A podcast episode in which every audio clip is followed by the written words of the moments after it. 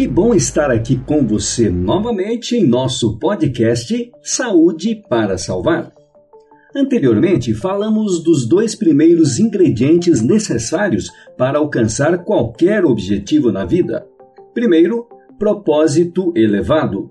Segundo, bons hábitos. Hoje vamos comentar rapidamente sobre o terceiro e último ingrediente, a consistência. O que faz algumas pessoas conseguirem mudar de hábitos e alcançarem seus objetivos mais facilmente que outras? Você sabe o motivo de você se encontrar na situação em que está, boa ou ruim? A resposta é a consistência. Fazer algo de maneira constante, persistente e previsível é a fórmula para se obter um resultado. Qualquer resultado. A consistência direciona e nos mantém agindo de maneira eficiente, produzindo o resultado desejado. Uma pessoa obesa se alimenta em excesso consistentemente. Um fumante agride de forma consistente seu organismo. O resultado são doenças como câncer, problemas pulmonares e cardíacos.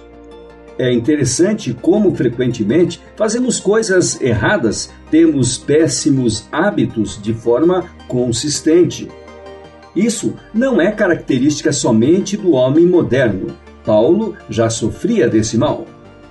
Em Romanos 7,19 está escrito: Porque não faço o bem que prefiro, mas o mal que não quero, esse faço um campeão olímpico treinou, se alimentou e teve bons hábitos de forma consistente. No final de sua vida, Paulo conseguiu atingir o propósito maior, como lemos em Filipenses 3, versos 13 e 14. Mas, uma coisa faço, esquecendo-me das coisas que para trás ficam, e avançando para as que diante de mim estão, prossigo para o alvo, para o prêmio da soberana vocação de Deus, em Cristo Jesus. Aqui vão sete dicas simples para você começar a pensar em como aplicar em sua vida. Primeira, mudar um hábito de cada vez. Segunda, procure melhorar 1% a cada dia. Terceira, tenha paciência. Quarta, recomece quando precisar. Quinta, divida em etapas, busque alcançar metas possíveis e desafiadoras. Sexta, comemore cada vitória. Sétima, ore, suplique ajuda e reconheça a presença de Deus em cada momento. Essas dicas iremos reforçar sempre que necessário.